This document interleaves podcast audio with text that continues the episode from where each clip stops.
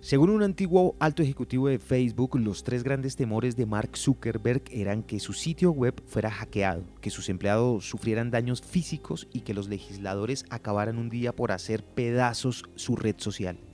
A las 2.30 de la tarde del 9 de diciembre de 2020, ese último temor se convirtió en una amenaza inminente. Con el objetivo de desmantelar la empresa, la Comisión Federal de Comercio de los Estados Unidos y casi todos los estados de ese país presentaron una demanda contra Facebook por perjudicar a sus usuarios y competidores. Las pantallas de decenas de millones de smartphones se hicieron eco de la noticia de última hora. CNN, CNBC interrumpieron su programación para dar la noticia. The Wall Street Journal y The New York Times escribieron grandes titulares en las cabeceras de sus portadas.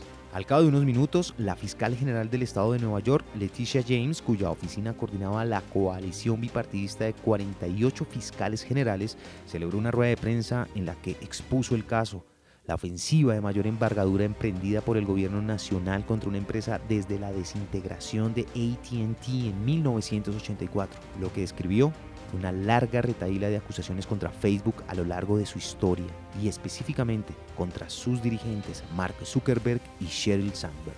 Revela una historia desde el principio, la creación de Facebook en la Universidad de Harvard, dijo James. Durante años Facebook había venido practicando una estrategia despiadada, la de comprar o enterrar para acabar con la competencia. El resultado era la creación de un poderoso monopolio que causaba un gran perjuicio violaba la privacidad de sus usuarios y propagaba una epidemia de contenido tóxico y dañino que afectaba a 3 mil millones de personas. Mediante la utilización de una cantidad ingente de datos y dinero, Facebook ha aplastado o ha inutilizado todo aquello que la empresa percibía como una amenaza potencial ha reducido las posibilidades de elección del consumidor, ha obstaculizado las innovaciones y ha degradado las medidas de protección de la privacidad de millones de americanos.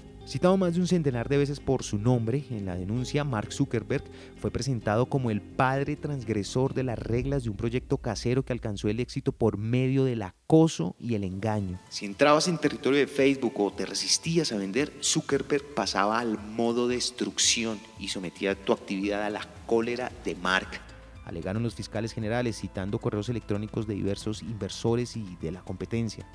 El presidente de la compañía tenía tanto miedo de quedar en desventaja ante sus rivales que, en vez de superar en prestaciones o innovación cualquier amenaza por parte de la competencia, optó por acabar con sus rivales u obstaculizar su actividad.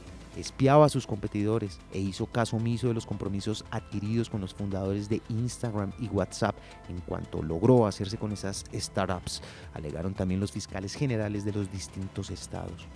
Junto a Zuckerberg permanecía siempre Sheryl Sandberg, la antigua ejecutiva de Google que convirtió su motor tecnológico en un importante generador de dinero mediante la utilización de un innovador y pernicioso negocio publicitario que vigilaba a los usuarios para obtener información personal. El modelo de publicidad de Facebook se basaba en un peligroso circuito de retroalimentación.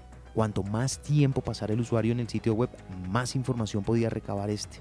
La trampa consistía en ofrecer libre acceso a los servicios, pero en realidad el usuario paga un alto precio de distintas maneras.